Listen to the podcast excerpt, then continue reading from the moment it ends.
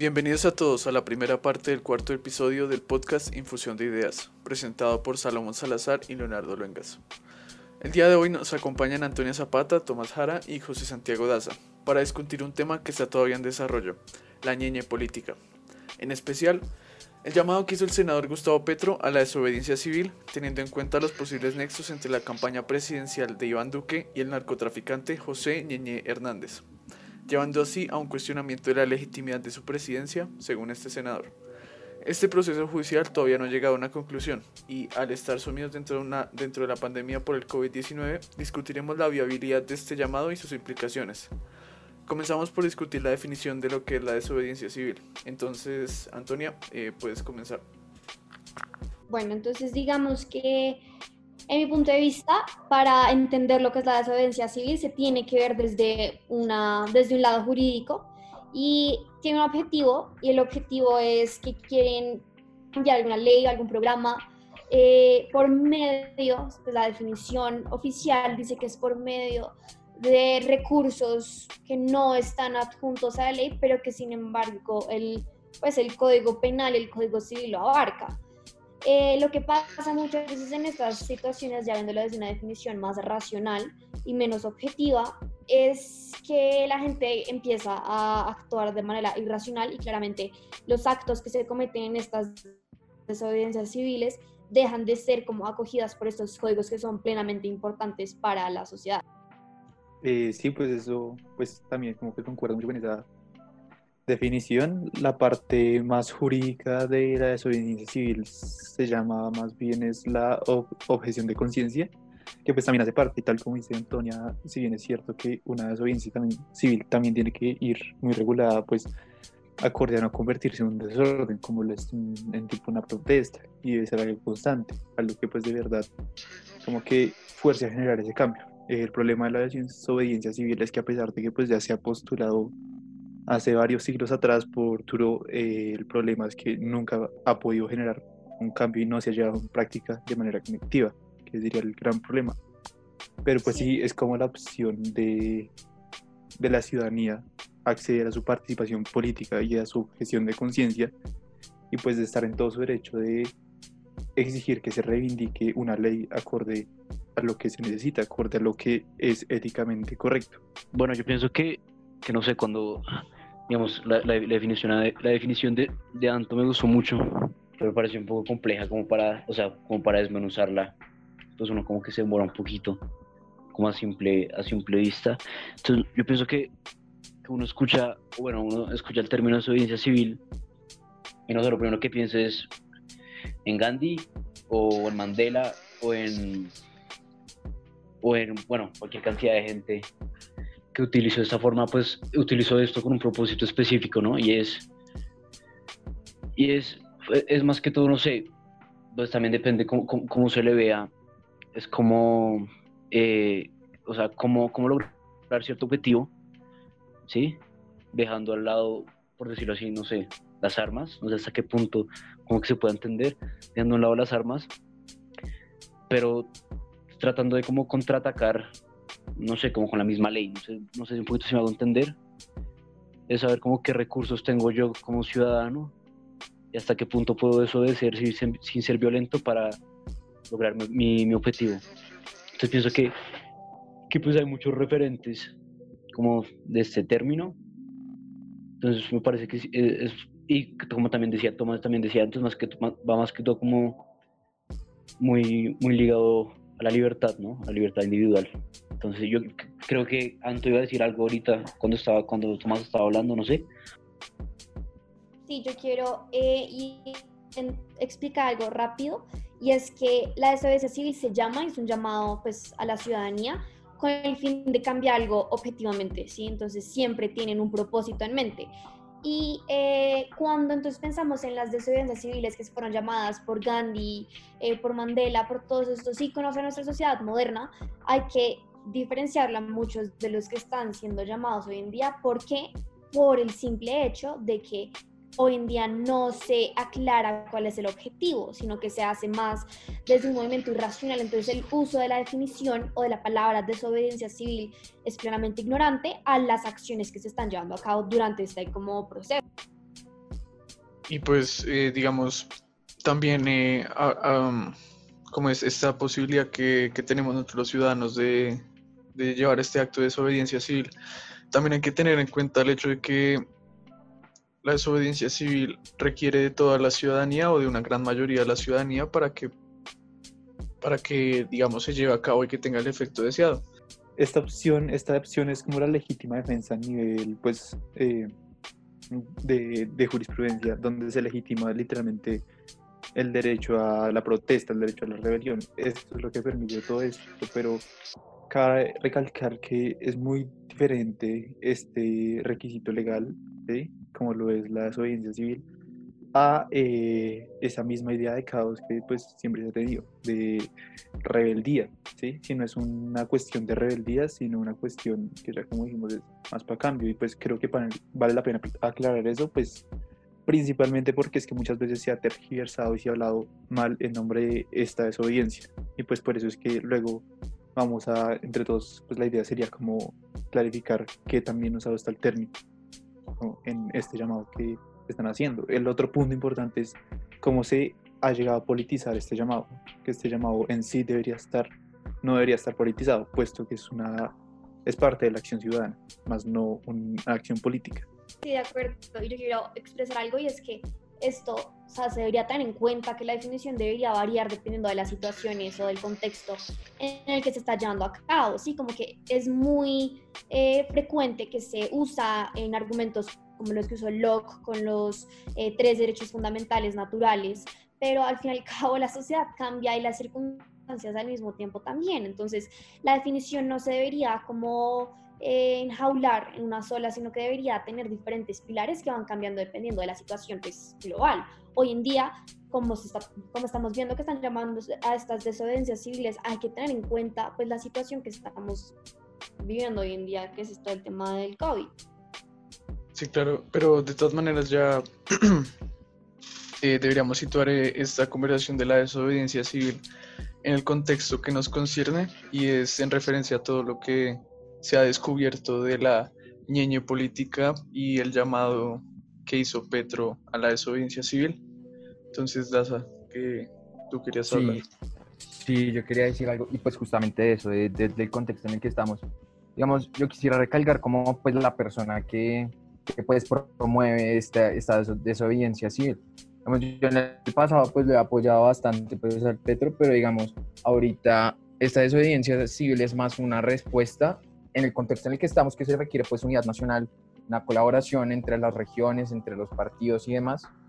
Es más como por decirlo así, o sea, disculpen la palabra, pero más como una pataleta política, como lo han llamado varios analistas, que es más enfocada hacia pues la pérdida que tuvo en el 2018 en las elecciones presidenciales. Después esto es más como una forma en la que Petro está buscando, desde mi punto de vista, una participación política, como entrar en el contexto en el que estamos ahorita, donde pues las principales figuras políticas son pues el presidente y los alcaldes y gobernadores, y pues las demás instituciones del Estado, y donde pues el Senado pasaba a un segundo plano. Entonces, digamos, todo este contexto, pues lo único que Petro está buscando es al final protagonismo dentro de una situación de crisis donde no se debe buscar más crisis. Digamos, pues las propuestas de él de, de pues no pagar lo que serían servicios, no llevar a los hijos al colegio y demás. Pues primero, por ejemplo, lo de pagar servicios, pues igual no se va a poder en un futuro inmediato porque o sea, la gente tampoco es que esté pagando los servicios porque pues no hay dinero con que pagarlos. Mucha gente está perdiendo el empleo. O sea, 20, el 20% de la población está entrando ese desempleo más. Una cantidad muy importante de, de, los, de los colombianos. Entonces, digamos, ahorita esa, esta propuesta de desobediencia civil no es más que una forma de encontrar protagonismo en un contexto donde no se necesita ese protagonismo. Eh, bueno, pues yo quisiera agregar más allá de eso, pues de lo que dijo Asa, que en parte personalmente también pues lo percibo como una pataleta de acuerdo a la pérdida de las elecciones pasadas. Más allá de eso, pues uno de los puntos importantes que dijo Asa es que no se debe hacer en términos de que ahorita en este momento estuviésemos necesitando esa unidad nacional cuando ya hemos visto que no la tenemos, sobre todo con todo este aparato escándalo entre Claudia López, el gobernador de Cundinamarca el, y el presidente, que pues como han visto las últimas semanas siempre han estado tirándose la pelota de un lado al otro. Eh, por ejemplo, los alcaldes ya ni siquiera están siguiendo eh, las directivas de la presidencia, los gobernadores y cada uno, y, y ahí se está viendo esa desun- desunión nacional. Yo creo que por eso mismo es que, aunque no lo justifico, también creo que esa unión no está, y por eso mismo está llamando a esa desobediencia.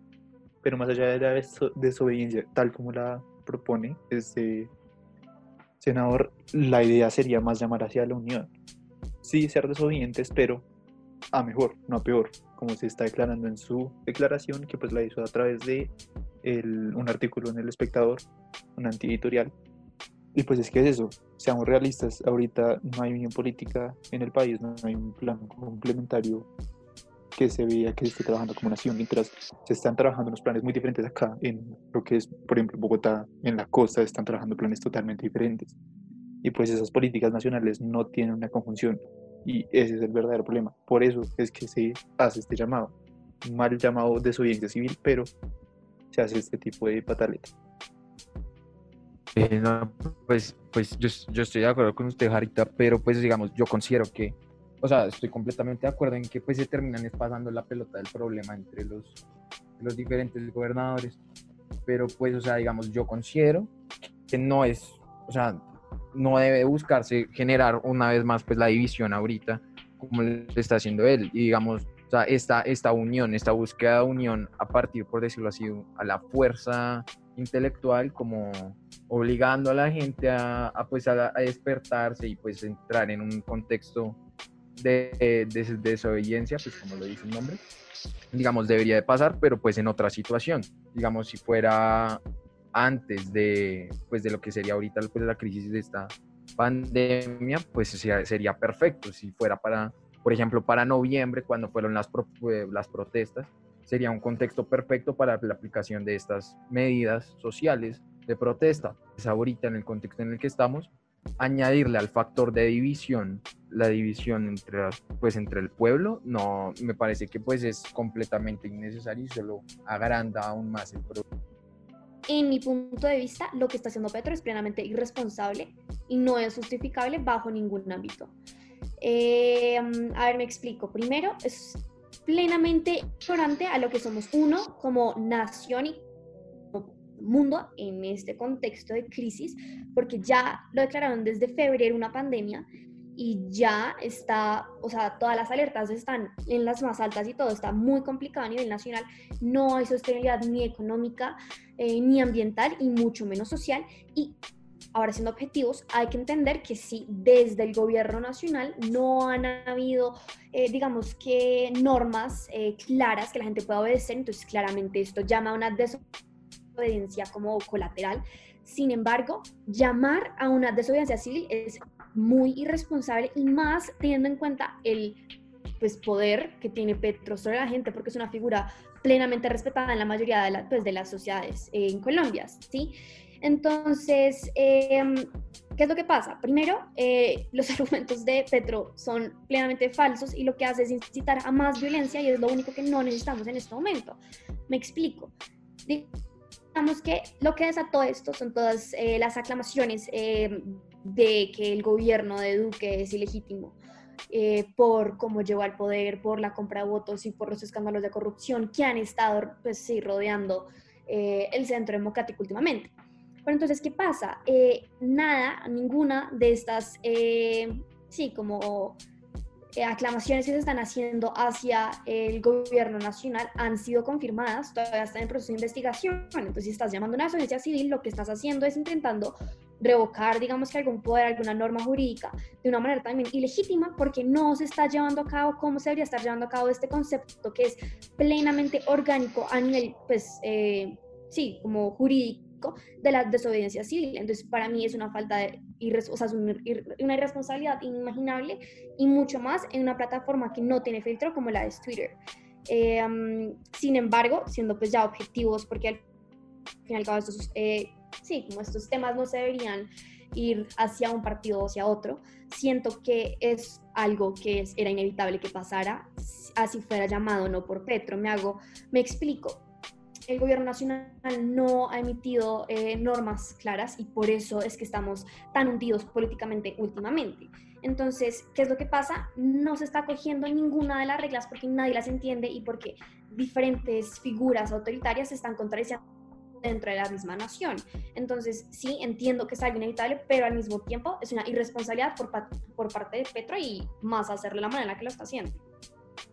Sí, total. O sea, este llamado a la desobediencia parte de Petro, pues sí, bien, es una responsabilidad, irresponsabilidad gigante, perdón, hay que entender primero cómo estamos a nivel eh, estatal, a nivel nacional. El nivel estatal, lo que yo intentaba decir era más o menos el tema de que uno, una unidad nacional y no es algo de ahorita, sino que es algo que se ha presenciado anteriormente. Y pues tal como lo mencionó Antonio hace poquito, que me pareció muy chévere esa intervención, es el tema de que no es la primera vez que se hace ese llamado a la desobediencia civil. Recordemos con Santos en pleno proceso de paz, cuando no estábamos en crisis y pues se llamaba a la unión la reunión nacional acuerde un bien común, ahí se volvió a llamar la desobediencia civil de, en, nombre de otro partido opositor al de ahorita. Y pues es, es totalmente... Em, no, es nada ver politizado, sino es que hay que ver la verdadera problemática del país. Uno es este tema, el de la, el que no hay una unión nacional. Dos, el tema que ya también mencionó Antonia, que es el problema de esa crisis de legitimidad del gobierno a partir del escándalo de la niña política que estamos viendo. Y eh, no solo de la parte gubernamental, sino estatal. Hay que aclarar eso. ¿Por qué? Porque las ramas, las tres ramas están actualmente en, pues, en una situación muy deplorable. Como podemos ver, por ejemplo, la rama judicial, que lo hemos visto los últimos años con el escándalo de la toga, el cartel de la toga, como lo hemos visto ahorita con el fiscal Barbosa, que pues ha sacado unas declaraciones muy eh, frustrantes para el desarrollo de una política a nivel nacional y una política judicial sobre todo. Y en tercer lugar, eh, pues el escándalo que siempre se ha habido en el Congreso y en el Senado, que han sido pues a pesar de aventado promover leyes y pues siempre estar constantemente trabajando, hay que aceptar que los trabajos que se han hecho en el Congreso pues no han sido lo suficientes, puesto que, por ejemplo, ahorita, en plena crisis, como se autoriza eh, una repatriación de un símbolo nacional en vez de priorizar un tratado, unos, perdón, unos decretos donde se establezca eh, el presupuesto para, para, para, manejar esta crisis. ¿sí? Entonces es un problema más estatal, que es que el Estado en este momento no es suficiente y por eso es que actualmente Estado está necesitando las reformas que no las están dando. Y ese es el verdadero problema. Pero digamos, claro, eh, muchas de las cosas que nosotros vemos actualmente son síntomas de problemas que han llevado o que han estado, pues, desde hace muchísimos años. Pero digamos, la cuestión ahora mismo es, no, no, no nos podemos también, eh, pues, ir tan atrás para poder diagnosticar y tratar de comprender el problema, sino estaríamos aquí horas hablando de la historia de Colombia y de todos los gobiernos que han que no han construido y que no han eh, beneficiado al país. Pero eh, toca centrarnos en, digamos, en este, en este fenómeno de la niña política, que digamos es lo que nos concierne actualmente, y pues claro, sin olvidar también todo el contexto que estamos viendo de la pandemia. Entonces, digamos, a la luz de todos estos audios que se han descubierto, eh, digamos, me les pregunto a ustedes, claro, eh, asumiendo también un riesgo judicial que puede tener eh, proceder sin, sin, digamos, un veredicto de todas estas investigaciones, no, no existe la posibilidad de que con estas pruebas que, digamos, son de la boca del Ñeñe Hernández, eh, se pueda llevar a una acción sin, digamos, esperar a lo que a lo que, a lo que diga una corte. O sea, no necesariamente diciendo, aprobando lo que dice el, senador Gustavo Petro, sino en el, en el hecho de que las personas tengamos nosotros esa conciencia de que, de que, digamos, han ocurrido estos, estos hechos y que, pues, de alguna manera hay que tener, tienen que tener una repercusión, no ahora, porque claramente es irresponsable, como ustedes bien lo han dicho, en esta época de pandemia, sino después. que en mi punto de vista, y de hecho, recordemos, de hecho, Vicky Dávila ella misma explicó que no se puede definir nada hasta el momento de lo que estaba pasando. Sin embargo, sí está claro que el gobierno nacional y que el mismísimo Álvaro Uribe está súper involucrado con este tema, pero no, o sea, en la llamada no se ha podido, eh, digamos que conectar que hubiera sido como todos creemos que está haciendo, ¿sí? Y por eso es que se usa el término que salpicó a Duque y a Uribe el escándalo y pues eh, la llamada que, se, que ya es pública, ¿cierto? Entonces, digamos que yo creo que sí, primero tienen que pasar por las instancias necesarias, que de hecho son muchas, ¿sí? Pero acá entra el problema y es que hasta el momento no hay conclusiones criminales al respecto porque las instancias que tienen la responsabilidad democrática para poder hacerlo no están como abarcando el tema, lo cual pues claramente muestra que hay un hueco y un vacío preocupante en estas instancias jurídicas. Entonces, digamos, complementando lo que dice Antonia, el, digamos, Leo, pues me gustaría hacerte una pregunta, digamos, tú al la aseveración, digamos, legal por el tema, digamos, ¿tú por qué crees que sería eso? Digamos, teniendo en cuenta eso. Como, ¿por qué crees que no puedes afirmar nada de ese tema? Como en referencia legal, por decirlo así. No entendí tu pregunta. O sea, digamos, eh, ¿por qué no puedes afirmar nada sobre el tema de la niña política al momento? Sí, eh, a mí me gustaría responder eso. Ah, bueno, Es que también un tema, yo entiendo lo que dice Antonia, pues quiero entenderlo. Que pues, es que es el tema de que esto tiene que pasar por muchas instancias y pues ya esto es un hecho que está ya viéndose a la luz pública, pero lo otro es que esas instituciones eh, eh, estatales a las que les corresponde trabajar estos hechos no lo están haciendo, como lo es, por ejemplo, el Consejo Nacional Electoral, eh, la Fiscalía en su labor de investigar y la Procuraduría, que es la que es responsable de destituir y verificar qué tan, pues, qué tan, que, si estar en ese puesto. El hecho es que esas esas instituciones no están haciendo la investigación debida, como lo es, por ejemplo, en el caso de la Fiscalía, que ya lo mencioné con el fiscal Barbosa. ¿Cómo es posible que tras eh, dar unas declaraciones, esos audios, cuando los expusieron a la luz pública, lo primero que hace el fiscal es mandar arrestar, dar una orden de arresto contra los dos policías que expusieron esas conversaciones? Eso a nivel eh, democrático, en primer lugar, no es algo que sea muy válido, muy ético. Y en segundo lugar, esas investigaciones se han visto trabadas. ¿Cómo es posible que tampoco él, sabiendo que ya hay un vínculo con la secretaria del señor Álvaro Uribe y eh, el señor Niño Hernández, cómo es posible que no le impone una sentencia que, le que no le permita salir del país? Pues claro, la señora aprovecha esto y sale del país. Y eso pues obviamente va a obstaculizar. Entonces, pues por ejemplo, los entes judiciales no están ayudando a esclarecer esa investigación. Y pues como ya ha pasado muchas veces en la historia de Colombia, no va a llegar tan a fondo, como lo pasó, por ejemplo, con el proceso 8000. Y muchos de los escándalos de corrupción que no llegan tan a fondo y solo cazan a los primeros responsables y no al último responsable. Y pues eso obviamente va a dificultar mucho la acción de un procurador en su labor de destituir. ¿Por qué? Porque no va a tener una evidencia clara. Y esa evidencia no va a ser posible de obtener. Ese es el principal problema. Sí, digamos, yo. Pero tú qué dices, Antonio.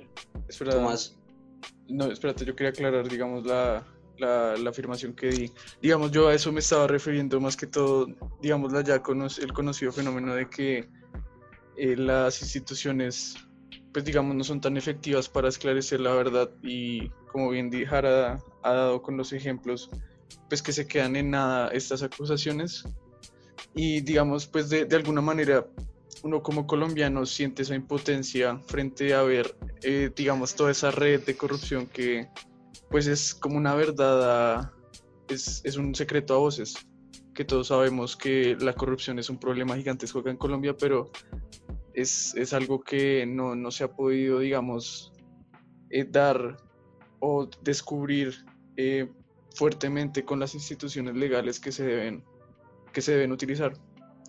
Ahora sí pueden continuar ustedes. Sí, sí, pues. Ah, dale, Sara.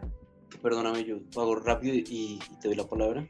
Y es que, pues, Tomás dice que, que esas instituciones pues, no han hecho, pero pues no sé hasta qué punto siempre han hecho, ¿no? Pues la, verdad, lo que ahorita es pues, el Consejo de Estado, la, Procuraduría, perdón, la Fiscalía, eh, las personerías, en fin, tanta, tantas instituciones y tanta corbata que tiene el Estado colombiano, ¿no?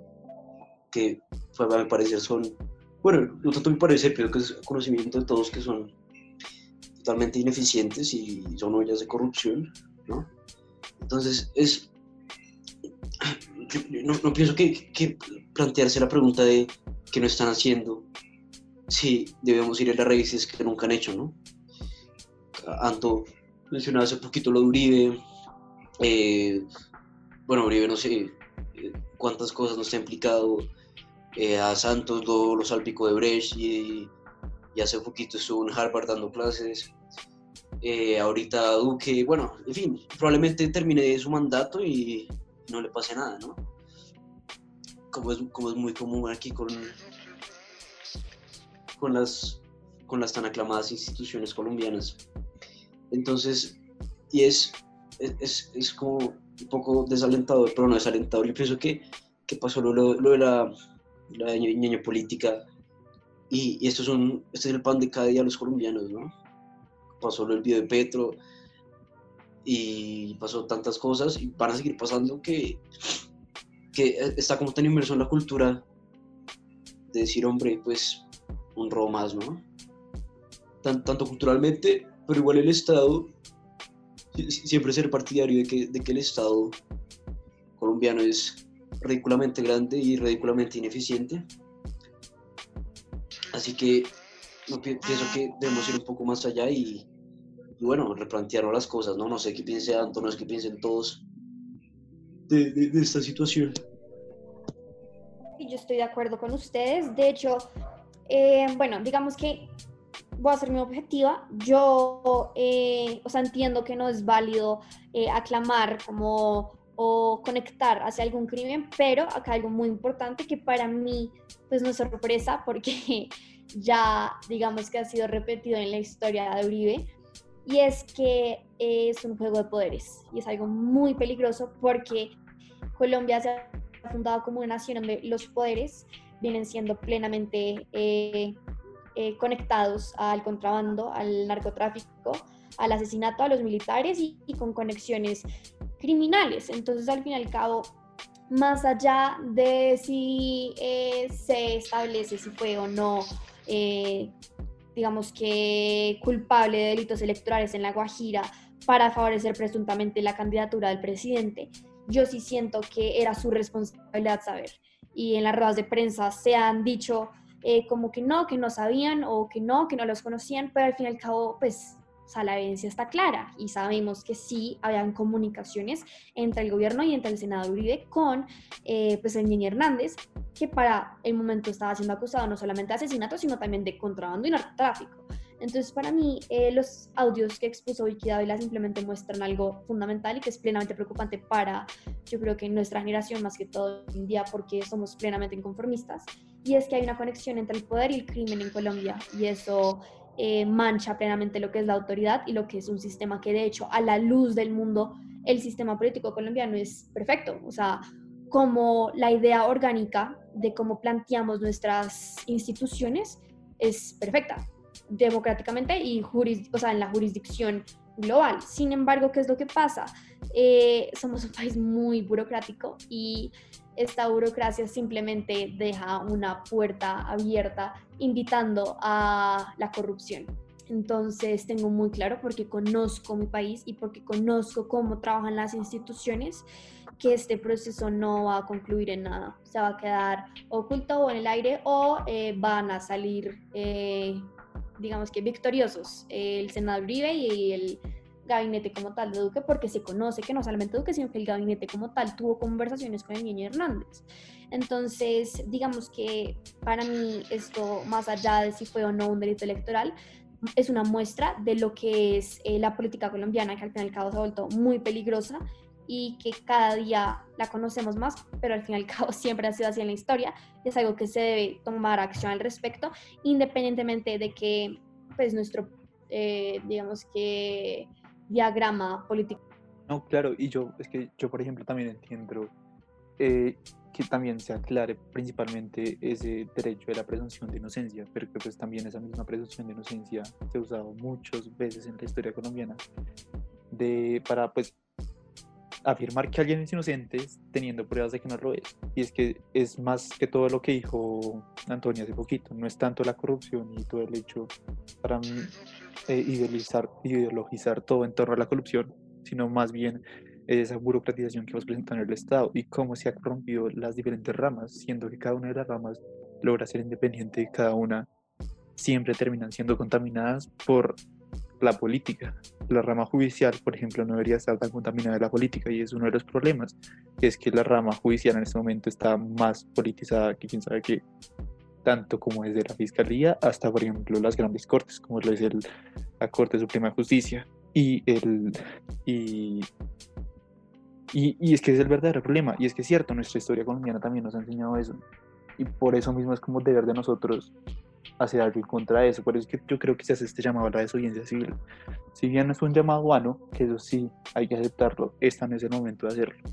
Es lo principal, no es el momento de hacerlo, pero un llamado a la desobediencia civil en un tiempo donde no se encuentra en crisis, donde ya se puede hablar pacíficamente de esto, va a ser totalmente válido. Y es la cuestión, es que en este momento estamos necesitando reformas. Y es que lo que pasa es que con la crisis se evidenció totalmente las falencias que hemos tenido en el desarrollo del Estado. ¿Cómo es posible que ahorita en plena crisis se sigan descubriendo los desfalcos de dinero que se ha hecho? Que eso, aunque se haga parte de la corrupción, obviamente muestra cómo toda la política se ha convertido en algo burocratizadora y ese es el problema, que todo es a partir de rosca, todo es a partir de, como dijo Antonia también, un juego de poderes, es que así no debe ser, así no es la política, pues por eso pues que se hace este, este llamado a la desobediencia civil, no tanto como una rebeldía, sino más bien como una emancipación de la participación ciudadana. Y por eso es que pues debe estar legitimada. Digamos, yo estoy, estoy de acuerdo, en, pues, también en especial con Antonio. Justamente el hecho de que estemos tan burocratizados y digamos la mafia esté tan insertada dentro de la estructura social y estatal, es ya. Desde la misma independencia, desde el mismo primer grito de independencia, los intereses particulares han estado pues purgando, han estado Em, han sido inherentes de todo lo que se ha hecho en, de lo que se llamaría, por decirlo así, una forma de intentar generar una organización social en el Estado. Entonces, digamos, ahorita lo que, lo que es pues a recalcar es justamente eso. Y digamos lo que decía Jara de que, de que, de que digamos ahorita se han visto más casos de corrupción y que por ejemplo pues ahorita dice que una lata de atún costando 20 mil pesos en contra hechos por entes estatales, pues es completamente pues prueba de que justamente existen intereses privados en toda esta organización.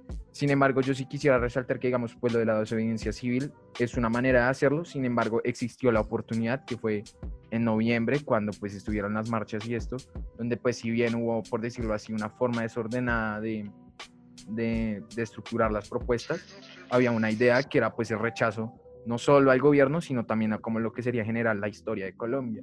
Pero sin embargo, pues esto no, la gente, hubo un gran porcentaje de la población que pues sí lo apoyó, pero sin embargo no, quisiera resaltar a este punto que la gente es tal vez la principal responsable, el pueblo, el común, es el principal responsable de pues todo lo que sería ahorita la corrupción y, todos los problemas estatales y desfalcos de dinero y demás que pues al final la gente no le interesa eso porque creen que es algo ajeno.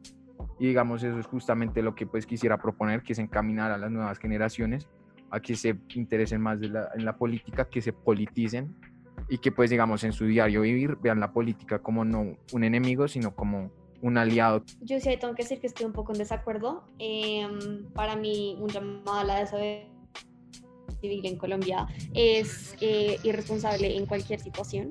Entiendo que la gente tenga el derecho a hacerlo y entiendo la filosofía y como la ley orgánica que tiene detrás de esto, pero vivimos en un país muy complicado y este tipo de decisiones terminan afectando, o sea, no al gobierno, sino al a la gente como...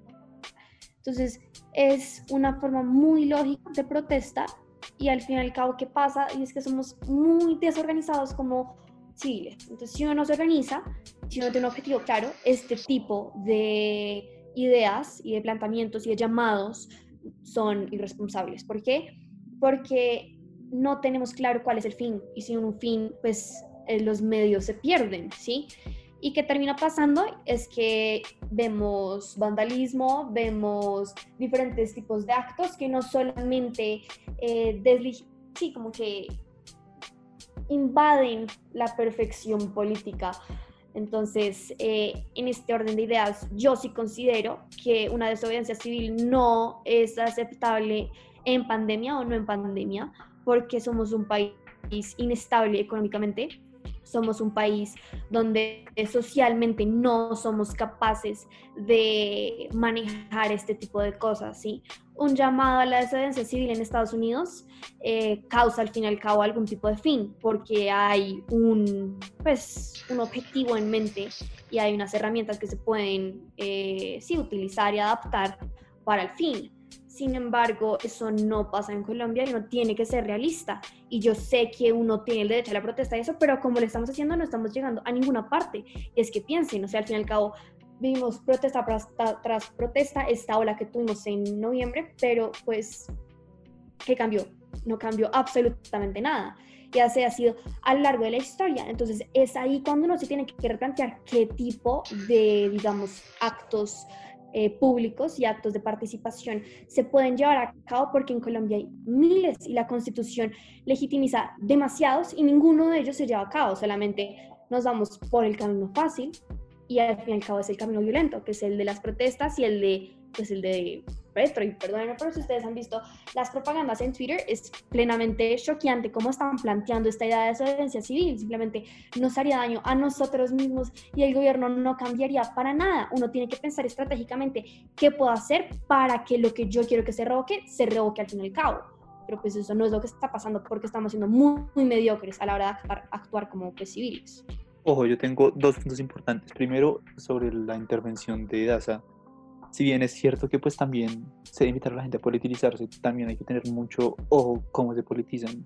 Tampoco es que decirles cómo se deben politizar, politizar, perdón, pero es el hecho de que esa politización no sea radical, no sea populista, como hemos visto actualmente. Eh, el segundo punto es en torno a pues, la anterior intervención de Antonia, que sí, hay que aceptar eso, el cambio no se ha dado a pesar de los diversos intentos de que se ha hecho, por ejemplo, las protestas del año pasado, que fueron, diría yo, de las más fuertes que yo he presenciado en mi vida. Y al fin y al cabo no se logró nada. Y es que por eso mismo es lo que decía al principio esta conversación. La desobediencia civil no va a ser lo mismo que una rebeldía absurda, una rebeldía sin vandalismo.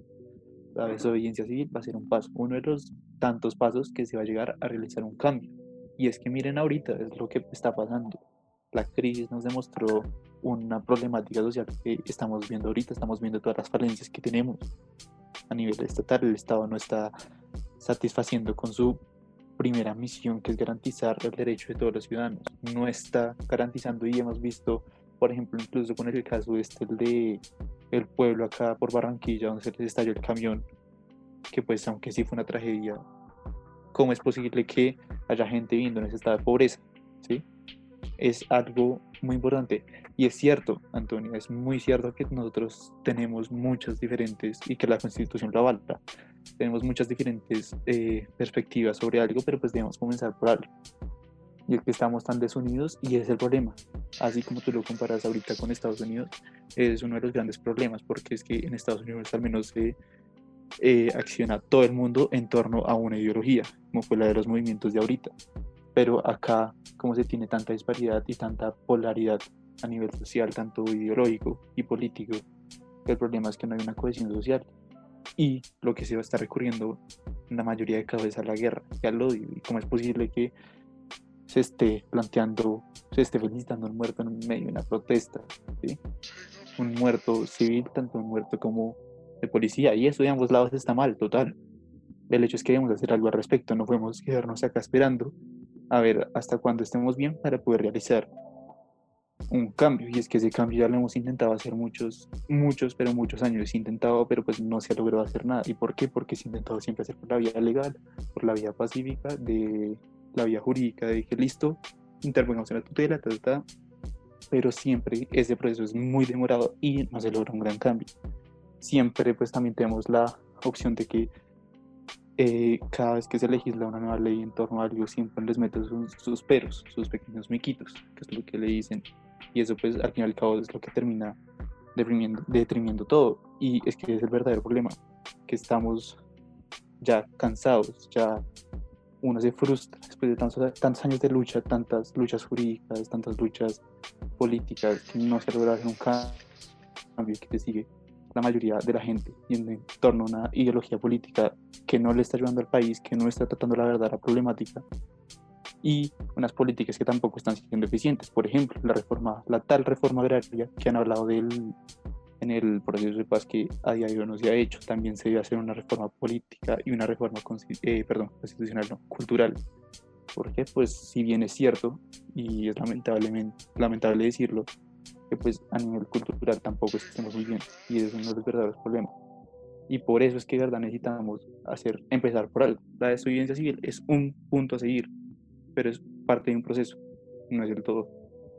Sí, claro, digamos, eh, ya se nota que nosotros como jóvenes, que nosotros ya estamos conscientes de este tipo de problemas, nos estamos cansando de siempre el discursito de, claro, eh, no podemos, o sea, siempre hay que ir por la, vía legal, toca conversarlo y demás. Y digamos, es evidente esa falta de compromiso que tienen las instituciones frente a eh, la implementación de estas soluciones que a fin de cuentas causarían un cambio pues posiblemente beneficioso para todo el país, pero que sería a costa, digamos, de alguno de los privilegios que ellos tienen.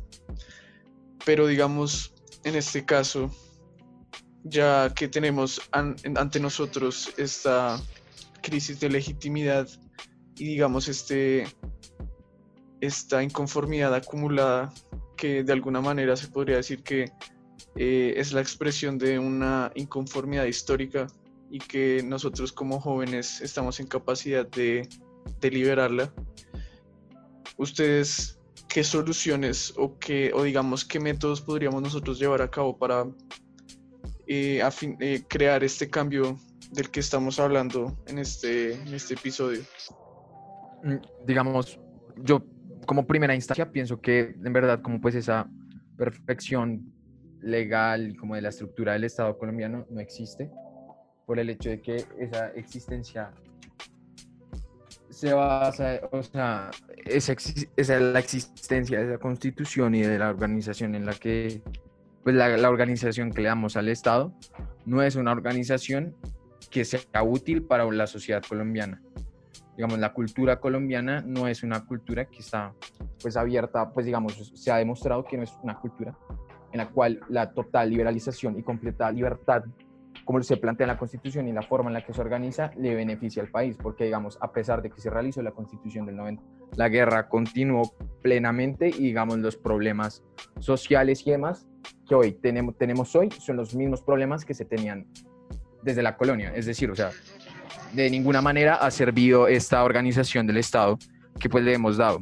Digamos, yo lo que pienso como primera instancia es que después de pues, todo este tema de la pandemia se debe realizar una completa reestructuración del Estado, reestructurando la centralización que hay, porque es claro que hay una centralización, el poder entero se concentra en Bogotá y digamos, eso se debe buscar, es como una redistribución de los poderes, darle más importancia a las regiones y regenerar una nueva forma, una nueva, por decirlo así, incluso una nueva constitución en la cual se base no solo en el centralismo y la completa liberalización de la sociedad, sino que también se debe buscar también una, un, pues un nuevo modelo en el cual no haya una completa, o sea, digamos, me van a decir que pues esto pues incluso puede sonar hasta fascista y todo, pero pues no se le puede dar una completa libertad a una sociedad que no está acostumbrada a la libertad, a una sociedad que nació de la esclavitud española entonces no se le puede dar la libertad completa a estas, toca acomodar las, las estructuras a esta sociedad y digamos también buscar darle más importancia a las regiones.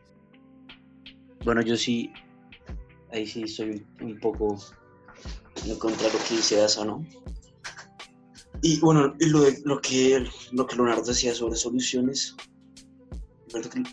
la, solución que le hace falta a Colombia es una palabra, se llama libertad. libertad personal, libertad económica y todo lo que abarque la palabra libertad. Y, y, y das así mencionar lo importante que es que, que es que no se le puede dar libertad a la a una sociedad que, que no sabe, ¿sí? Como que no, no está muy, eh, que no sabe mucho del tema. Pero es que es, es precisamente el problema de la libertad, ¿no? Que es que la libertad conlleva responsabilidad. La libertad es para la gente responsable, no para los cobardes. Los cobardes son los que necesitan restricciones y leyes y que papá de Estado, como el colombiano, los cuide, ¿no? Es un gran problema que tenemos hoy en día en la sociedad colombiana. Probablemente pues das también difiera conmigo pues de muchas cosas. No sé si Anto, bueno, no sé si Ara. Pero, pero, pero sí, sí, sí es un problema grandísimo ese, ¿no? Tantas restricciones, tanta represión. Y, y aquí no, la tanta represión, y aquí el problema no es como, a ver, cómo restringimos o qué, qué, qué, cómo quitamos libertad, sino cómo enseñamos a ser responsable. Sí, yo creo que es el gran dilema. Y, en cuanto a la reestructuración del Estado, más allá de reestructurarlo, es empezar a cortar tanta burocracia y tanta corbata que hay. ¿sí? Eh, pienso que la mitad de los senadores sobran, la mitad de los consejeros presidenciales sobran, y en fin, extremadamente, no sé, ta- tantas cosas del Estado colombiano sobran que eso lo hace tan ineficiente, lo hace tan lento, tan burdo, Estado colombiano es realmente muy ineficiente en muchas cosas, y, y la subida de impuestos y tanto gasto público lo que hace es fomentar e incentivar la corrupción. Entonces pienso que, empezar, y bueno, como jóvenes, alguien mencionaba que, no sé si era Tomás o, o Daza, como jóvenes, ¿qué tanto hacemos? Y no sé, pi- pienso que tenemos que quitarnos esa imagen de, de que, que los jóvenes, no sé qué tanto es nuestro país, pero obviamente sí quedará en nuestras manos, pero ahorita es un problema meramente político y económico el que, el que, el que azota a Colombia y, y- y realmente estoy convencido de que la solución es libertad. La, la sociedad colombiana eh, quiere vivir con una industria alemana, con una calidad de vida de un país nórdico, pero pagando impuestos como si fuéramos República Democrática del Congo. Sí, eso es absurdo. Colombia se- paga sobre utilidades comerciales 70%, uno de los impuestos más caros que se pagan en la región. Incluso me atrevería a decir el mundo en comparación con países de Europa, donde una empresa en Colombia aquí paga ese porcentaje, una empresa en los países nórdicos paga el 20%. Pues del 20% al 70%, pues no sé qué piensen qué tan poquita diferencia hay. Entonces sí, sí estoy convencido que las sociedades libres, tanto socialmente como económicamente, han sido exitosas y lo son ahorita. ¿Sí? Y bueno, esa, esa es mi solución, ¿no? Libertad, libertad. No sé, bueno, dejo las palabras a los otros, no sé qué dirá A después, qué, qué dirá Cita y qué dirá pues An- Anto y Jara. Bueno, eh, digamos que yo estoy eh, medianamente de acuerdo contigo, Salo, y con Santiago estoy 100% en desacuerdo. Eh, digamos que voy a aterrizar un poquito eh, la realidad que vivimos, si es que estamos en Colombia, y que reestructurar los poderes no es posible y que plantear soluciones no se, no se van a ejecutar en ningún momento, porque ese es el país en el que vivimos. Y yo soy una persona muy inconformista, y si hay soluciones que se pueden llevar a cabo, digamos, yo estoy muy en desacuerdo con que, eh, digamos, que la fiscalía tenga contacto con eh, la rama del poder eh, administrativa, digamos, todo este tema eh, simplemente abre ventanas hacia la corrupción y hacia favores y hacia diferentes contactos, como lo vemos en la línea política al fin y al cabo. Sin embargo, eh, siento que hay que ser realistas y que el modelo político colombiano no se va a cambiar y que de hecho esto conllevaría tantos cambios que nos desesta o sea, la estabilidad del país se iría al piso en eh, eso sería un tema de segundos y realmente llamar a una asamblea constituyente, eh, reestructurar eh, todo el gabinete no es posible no solamente en Colombia, sino en ningún lugar del mundo, porque así funciona eh, el humano y la naturaleza del mismo bajo un modelo eh, de gobernanza. Entonces, en mi opinión, eh, lo que uno debería hacer es dejar muy claro que los órganos que, nos, que son adscritos al gobierno, pues, a la política colombiana, pero son independientes a las ramas del poder, como es la Contraloría, la Procuraduría, la Fiscalía, las superintendencias. Todo esto debería ir eh, plenamente, digamos que aparte y polarizado del gobierno, como lo plantea eh, pues la idea orgánica. Sin embargo, pues hoy en día no se lleva a cabo. Yo estoy de acuerdo con Salo con respecto a replantearse todos eh, los trabajadores públicos sin embargo, hay que entender que somos un país que al fin y al cabo rebusca este tipo de cosas porque somos muy inestables social y económicamente, ¿sí? Entonces, ¿qué pasa? Literal, lo que sostiene el país, y no lo digo yo, sino lo dicen todos los analistas, lo dicen, de hecho, todos los, eh, eh, los digamos, que estudian ciencia política, y es que lo que sostiene el país es la idea política, nada más, porque no tenemos estabilidad ni ambiental, ni económica, ni social, ni mucho menos territorial, ¿sí? Cuando uno intenta cambiar este tipo de cosas, ¿qué es lo que pasa? Uno se devuelve al tema de las hegemonías que son plenamente peligrosas para una nación como la de Colombia y yo sí siento que hemos evolucionado mucho a, lo largo de nuestra historia y que no es válido replantearnos eh, una reestructuración eh, territorial, agraria, porque esto deja un espacio para guerras civiles nacionales que sería plenamente peligroso.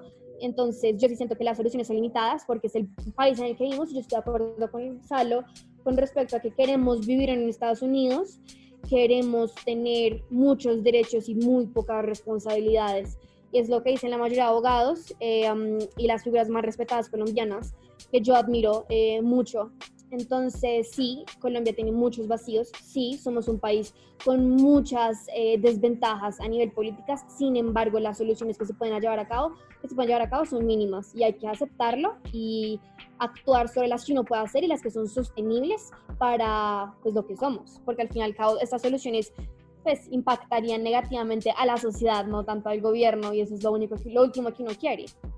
Eh, claro, total, eh, eso sí bien es cierto, solo que nos encontramos frente a un dilema de dos ideologías muy diferentes. Está pues la ideología que brinda la estabilidad y la otra que ya eh, pues hace un llamado a un cambio, una revolución. Y pues a pesar de que se diga de que se debe velar por la libertad y que se debe velar por esa estabilidad, la que mencionan, porque es la solución más realista.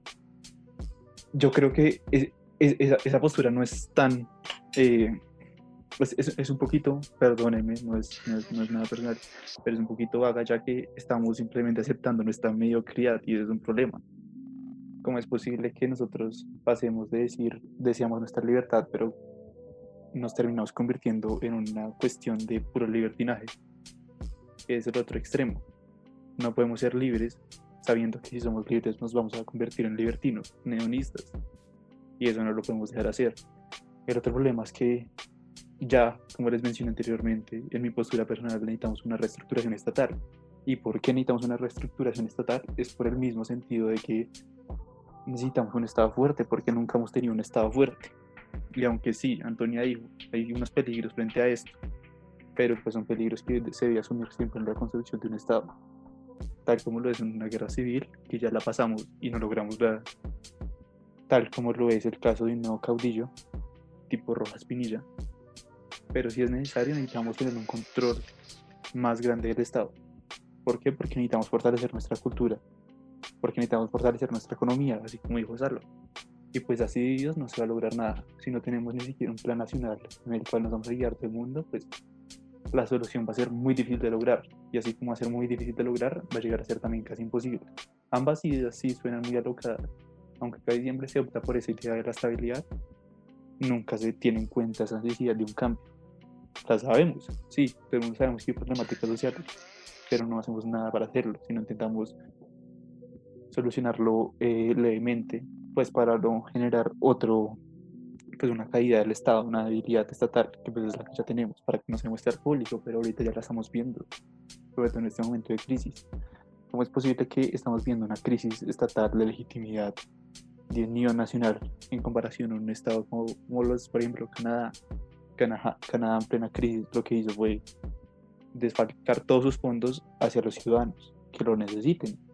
Y aunque sí se ha hecho acá, ellos tienen la tranquilidad de que lo pueden hacer sin garantizar algún descontento social. En cambio, acá se hace es para cubrir ese descontento social y es uno de los problemas más grandes que siempre hemos intentado, pues a nivel Colombia, hemos intentado esconder las problemáticas sociales en vez de tratarlas. Y aunque sí, de verdad es muy difícil y puede generar guerras, puede generar caudillos, pero pues eso ya lo hemos tenido. Y a pesar de haberlas tenido, eh, no hemos logrado nada, tal como fue la guerra de los 50 años con las FARC, la guerra con el narcotráfico, las diferentes, eh, los diferentes caudillos que hemos presenciado, como esos- ese juego de poderes que mencionaron anteriormente, ha tomado parte de la acción política, ese poder económico, ese poder ilegal, ese poder militar, ha tomado parte de la política y a día de hoy, lo cual no debería suceder. Y pues por eso mismo vamos a seguir llevando una política muy mediocre y una construcción estatal muy mediocre y vamos a seguir trabajando en un estado que va cogiendo y un estado cogiendo no se puede mantener por mucho tiempo y por eso mismo es que se debe hacer un cambio que es difícil, sí, que va a haber muchas pérdidas, sí, que vamos a estar expuestos a caudillos, guerras y muchas de estas cosas, sí, pero primero necesitamos consolidarnos como nación, como estado, tener un estado firme y ahí ya podemos empezar a competir a nivel global. Ya teniendo una estructura bien hecha interna, tanto a nivel cultural como estatal, vamos a poder expandirnos hacia afuera. digamos acá, pues yo sé que nosotros tenemos en mente cuando queremos proponer una solución, es a veces tomar los ejemplos de otros países, como por ejemplo pueden ser eh, Estados Unidos o como Salomón estaba contando los países nórdicos. Digamos aquí una cuestión de que Colombia, eh, digamos, no, no se puede homologar ninguna de las experiencias de otros países frente a lo que nosotros tenemos eh, o, para buscar una solución que, quisiéramos implementar. De alguna manera, eh, nosotros sufrimos de una cuestión, además de económica y política, como decía, esa también es una cuestión cultural, digamos, por pe- la legitimidad que tiene el Estado y la percepción que tiene el pueblo frente a la forma en que se maneja y, la, y digamos, la, sí, como la, la confianza que se le tiene al Estado. Entonces, de alguna manera, pues ustedes plantean eh, cuestiones de reestructuración estatal y cuestiones de, de orden política y económica, que, tam- que la verdad también eh, hay que tener en cuenta frente a cuando nosotros queremos proponer alguna solución a esta problemática que además de, legitimidad y de funcionamiento del Estado, eh, pues también es esa cuestión de manejo que está llena de corrupción. Digamos, este, este fenómeno de- o estos, es- esto que se destapó del Ñeñe Hernández, pues nos muestra eso que estábamos hablando de una corrupción muy profunda. Y de alguna manera yo sí estoy de acuerdo con acá, creo que era, bueno, no recuerdo quién fue el que propuso la, la, la estructuración del Estado, la reestructuración. Digamos, es una cuestión de... Yo. Sí, eso, Jara. eh, de construir un Estado que además de que, que digamos tenga como prioridad esa transparencia y que la verdad beneficiaría digamos cuestiones como la percepción que tiene el pueblo del Estado que permitiría que no existan tantas ambigüedades frente a qué se hace con el dinero que nosotros le damos al Estado y que se sienta verdaderamente que el Estado está haciendo algo por nosotros y que no nos estanquemos en la polarización que tenemos hoy en día, porque se puede, digamos, eh, ver que esa, esa polarización que nosotros vivimos acá de el Estado no está haciendo nada y de personas que son eh, fieles seguidores del Estado y de todo lo que hace, de alguna manera, pues esa ambigüedad que se tiene frente a eh, la efectividad, de, de todas maneras, crea en nosotros una, una división que no nos permite avanzar. Jara, ¿qué ibas a decir? que yo creo que tú te acercaste muy bien al término que tenemos ahorita, pues al contexto actual, que es sobre todo el estancamiento político que hemos tenido. Y es que es debido a ese estan- estancamiento político que no hemos podido avanzar. ¿Por qué? Porque es que ahorita la política se ha convertido en un show mediático, como podemos ver en el Congreso, en entre los alcaldes, el presidente, gobernadores, siempre ha sido un show mediático enviarse una tarea del uno al otro y finalmente no hacer nada. Y como dije anteriormente, es cubrir simplemente las falencias del Estado. Y es que es el punto. No es tanto la corrupción, obviamente hace parte. La burocratización también hace parte. Pero es que todos son, son, son, las heridas que ha demostrado ese decaimiento del Estado. El Estado está en que está débil, que está muriendo y estamos haciendo todo por mantenerlo con vida, eh, con vida, pero no estamos dejando que se fortalezca otra vez. Y ese es el verdadero problema. Necesitamos esa, esa, esa reivindicación estatal, volver a ser el Estado fuerte. En un Estado fuerte no somos nada, no somos nación.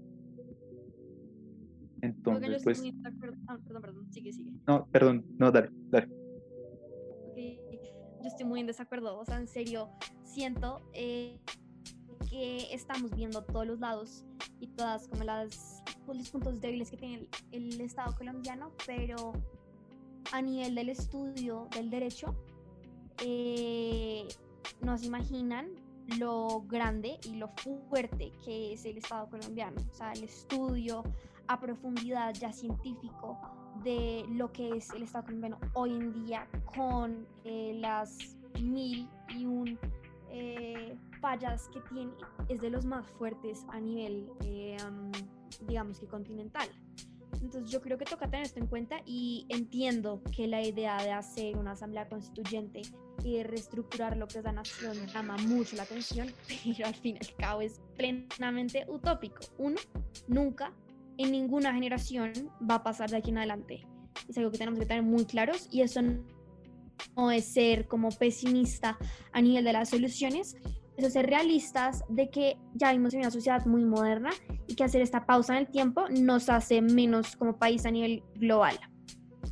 Esto, tomar acciones como la, la de una reestructuración, no solamente tendría, tendría efectos negativos a nivel eh, pues social, sino que frenaría nuestra economía en un 100%.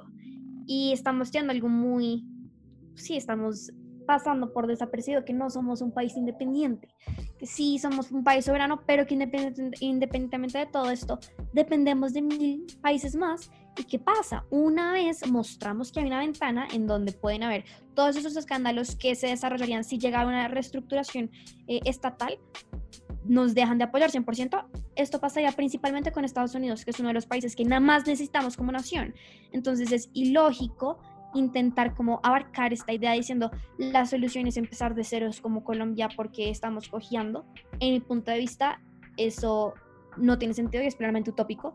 Uno lo puede plantear, pero es, o sea, primero, estas ideas de que sí necesitamos más libertad no funcionan en lo que somos como colombianos, no solamente como cultura, sino como nación. Si saben, siento que a lo que estamos llegando es a una idea de Colombia sería mejor siendo una anarquía que básicamente desataría en un caos total a nivel eh, no solamente nacional, sino continental. Porque como les dije, somos de los países m- fuertes en Latinoamérica, ¿sí saben? Entonces, em, ¿qué es lo que pasa? En mi punto de vista, hay muchas soluciones para que el gobierno de Colombia y eh, digamos que la estructura política del país se pueda ejecutar de una mejor manera. Digamos, yo creo que hay muchos pasos en la burocracia que se podrían llegar a eliminar, pero hacer un rewind de lo que es Colombia nos deja en caos total y simplemente nunca va a pasar porque, como les dije, les voy a explicar algo. A nivel internacional, las naciones basan sus constituciones y sus actos legislativos en los colombianos. Somos un ejemplo a seguir, un ejemplo a seguir a nivel internacional y son, son estudios de la ciencia política, ¿sí saben? Entonces, esto como nos dejaría plenamente débiles a la luz del mundo y también nacionalmente, ¿sí saben?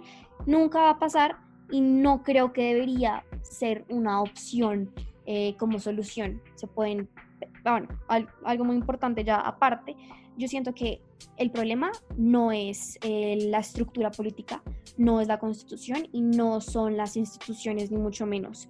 El problema somos nosotros como ciudadanos, porque pedimos muchos deberes, muchos eh, derechos, perdón, pero los deberes a los cuales estamos adscritos los eliminamos porque somos una sociedad muy eh, irresponsable en ese sentido y es muy real pedir mucho si uno no da nada a la sociedad porque así no funciona una democracia, ¿sí?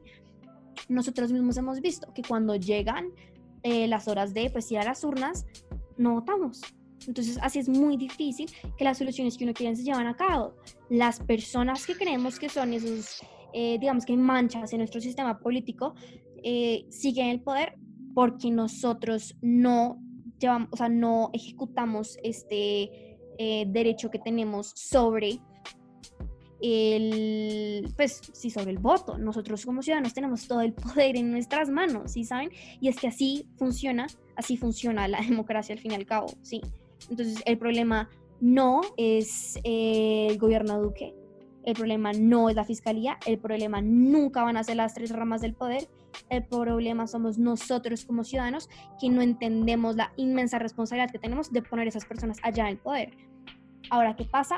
Para mí, todo es un tema de educación, ¿sí?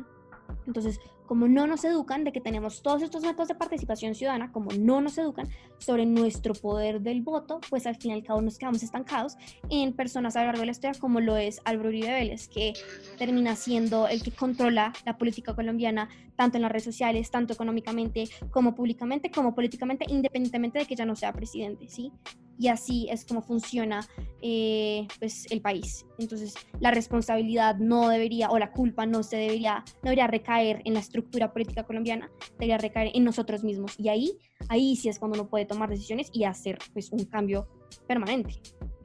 Antes que nada quisiera aclarar un punto importante que es que lo que se intenta hacer no es un llamado hacia esa rebelión sin fundamento, no estoy llamando a un anarquismo, mal llamado anarquismo por cierto, no, no, no, estoy haciendo un llamado a eso, sino que más bien estoy explicando la problemática social que estamos viviendo. Y pues tal como tú lo mencionas, es un tema de educación, pero es que no estamos siendo educados.